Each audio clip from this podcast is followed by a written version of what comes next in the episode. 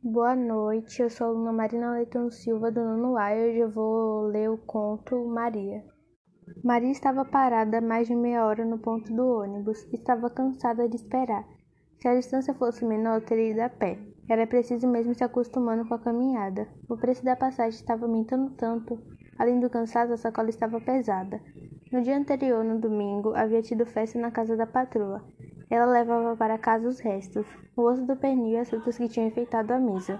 Ganhara as frutas e uma gorjeta. O osso a patrulha jogar fora. estava feliz apesar do cansaço. A gorjeta chegara numa hora boa. Os dois filhos menores estavam muito gripados. Precisava comprar xarope e aquele remedinho de desentupir nariz. Daria para comprar também uma lata de Todd. As frutas estavam ótimas e havia melão. As crianças nunca tinham comido melão. Será que os meninos iriam gostar de melão? A palma de onde suas mãos doía. Tinha sofrido um corte bem no meio enquanto cortava o pernil para a patroa. Que coisa! Faca laser corta até a vida. Quando o ônibus apontou lá na esquina, Maria baixou o corpo, pegando a sacola que estava no chão entre as suas pernas. O ônibus não estava cheio, havia lugares. Ela poderia descansar um pouco, cochilar até a hora da descida. Ao entrar, um homem levantou lá de trás, do último banco, fazendo sinal para o trocador. Passou em silêncio, pagando a passagem dele e de Maria. Ela reconheceu o homem. Quanto tempo, que saudades! Como era difícil continuar a vida sem ele. Maria sentou-se na frente, o homem sentou-se ao seu lado. Ela se lembrou do passado, do homem deitado com ela, da vida dos dois no barraco, dos primeiros enjoos, da barriga enorme que todos diziam gêmeos e da alegria dele. Que bom, nasceu, era um menino, e haveria de se tornar um homem. Maria viu sem olhar que era o pai de seu filho. E ele continuava o mesmo, bonito, grande, o olhar assustado não se fixando em nada e em ninguém. Sentiu uma mágoa imensa. Por que não podia ser de uma outra forma? Por que não podia ser feliz? E o menino Maria? Como vê o menino? Cochichou o homem. Sabe que sinto falta de vocês? Tem um buraco no peito, tamanha saudade. Tô sozinho. Não arrumei, não quis mais ninguém. Você já teve outros outros filhos? A mulher baixou os olhos como que pedindo perdão. É, ela teve mais dois filhos, mas não tinha ninguém também. Ficava apenas de vez em quando com um ou outro homem. Era tão difícil ficar sozinha, e dessas deitadas repentinas, loucas, surgiram os dois filhos menores. E veja só, homens também. Homens também? Eles haveriam de ter outra vida. Com eles tudo haveria de ser diferente. Maria, não te esqueci. Tá tudo aqui no buraco do peito. O homem falava, mas continuava estático, preso, fixo no banco. Cochichava com Maria as palavras, sem entretanto virar para o lado dela. Ela sabia o que o homem dizia.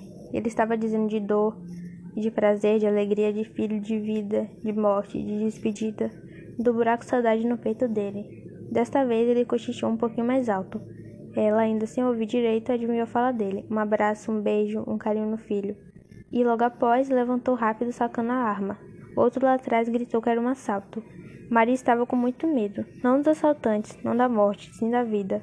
Tinha três filhos. O mais velho, com 11 anos, era filho daquele homem que estava ali na frente com a arma na mão. O de lá de trás vem recolhendo tudo. O motorista seguia a viagem. Havia o silêncio de todos no ônibus. Apenas a voz do outro se ouvia pedindo aos passageiros que entregassem tudo rapidamente. O medo da vida em Maria aumentando. Meu Deus, como seria a vida dos seus filhos? Era a primeira vez que ela via um assalto no ônibus. Imaginava o terror das pessoas. O compasso de seu ex-homem passou por ela e não pediu nada. Se fossem outros os assaltantes, ela teria para dar uma sacola de frutas, um maço de pernil e uma gorjeta de mil cruzeiros. Não tinha relógio algum no braço, nas mãos nenhum anel ou aliança. Aliás, nas mãos tinha sim, tinha um profundo corte feito com faca laser que parecia cortar até a vida. Os assaltantes desceram rápido. Maria olhou saudosa e desesperada para o primeiro. Foi quando uma voz acordou a coragem dos demais. Alguém gritou que aquela puta safada lá da frente conhecia os assaltantes. Maria se assustou.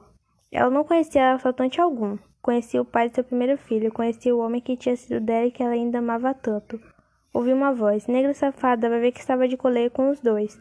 Outra voz vinda lá do fundo no ônibus acrescentou: Calma, gente, se ela tivesse junto com eles, teria descido também. Alguém argumentou que ela não tinha descido só para disfarçar. Estava mesmo com os ladrões. Foi a única a não ser assaltada. Mentira, não fui, não sei porquê. Maria olhou na direção de onde vinha a voz e viu um rapazinho negro e magro, com feições de menino que relembrava vagamente seu filho. A primeira voz a que acordou a coragem de todos Tornou-se um grito. Aquela puta, aquela negra safada estava com os ladrões. O dono da voz levantou e se encaminhou em direção a Maria.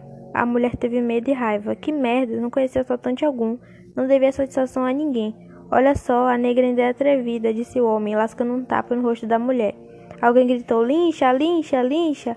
Uns passageiros desceram e outros voaram em direção a Maria. O motorista tinha parado o ônibus para defender a passageira. Calma, pessoal, que loucura é esta? Eu conheço esta mulher de vista. Todos os dias, mais ou menos neste horário, ela toma o ônibus comigo. Está vindo do trabalho, da luta para sustentar os filhos. Lincha, lincha, lincha! Maria punha sangue pela boca, pelo nariz e pelos ouvidos. A sacola havia arrebentado e as frutas rolavam pelo chão. Será que os meninos iriam gostar de melão? Tudo foi tão rápido, tão breve. Maria tinha saudade de seu ex-homem. Por que estavam fazendo isto com ela? O homem havia segredado um abraço, um beijo, um carinho no filho. Ela precisava chegar em casa para transmitir o recado. Estavam todos armados com facas a laser que cortam até a vida. Quando o ônibus esvaziou, quando chegou a polícia, o corpo da mulher estava todo dilacerado, todo pisoteado. Maria queria tanto dizer ao filho que o pai havia mandado um abraço, um beijo, um carinho.